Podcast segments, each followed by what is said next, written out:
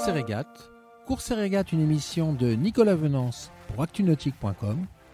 Course et régate est parrainée par MG Digital Technologies, leader mondial des solutions d'impression et d'ennoblissement numérique. Depuis son franchissement de l'équateur hier, Thomas Ruyant, à bord de son IMOCA à foil Linked Out, accentue la pression sur le leader de la flotte du Vendée Globe, le gallois Alex Thompson, sur Hugo Boss. De pointage en pointage, il tutoie la première place du classement provisoire général, affichant des performances sur 24 heures sensiblement égales, voire supérieures à celles du gallois. Ce matin, à 8h UTC, Thomas Ruyant était ainsi dans le sillage du Gallois à 8000 nautiques à peine derrière lui.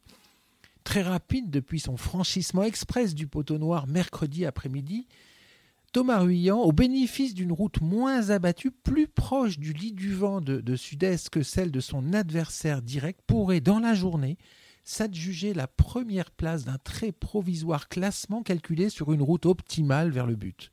La route météorologique n'est-elle pas prise en compte et il convient de regarder avec précision la trajectoire au plus près des côtes brésiliennes suivie par le skipper Hugo Boss qui semble avoir déjà une idée très précise de la manière d'entrer au plus vite, à défaut d'au plus court, dans les grands systèmes perturbés de sud.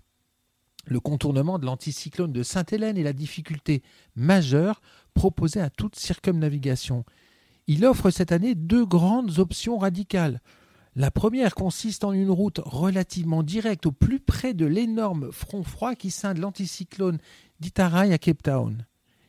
La seconde option est un tour au plus près des côtes d'Amérique latine, une option plus longue mais moins sujette aux arrêts au stand et à l'inconnu des micro-dépressions qui jalonnent le front froid. La route très abattue suivie par Alex Thompson, qui ouvre la porte à ses deux poursuivants décalés de plus de 120 000 euh, en longitude, laisse penser que le skipper du Gobos entame déjà sa stratégie de route vers la porte des 40e rugissants. Avec un Charlie Dalin en position intermédiaire et bien à l'affût, c'est une journée certainement fondamentale qui s'annonce aujourd'hui dans le Vendée Globe avec ces trois leaders désormais bien détachés du peloton qui vont abattre leurs cartes et nous dévoiler leur plan de route pour rejoindre la pointe australe de l'Afrique du Sud.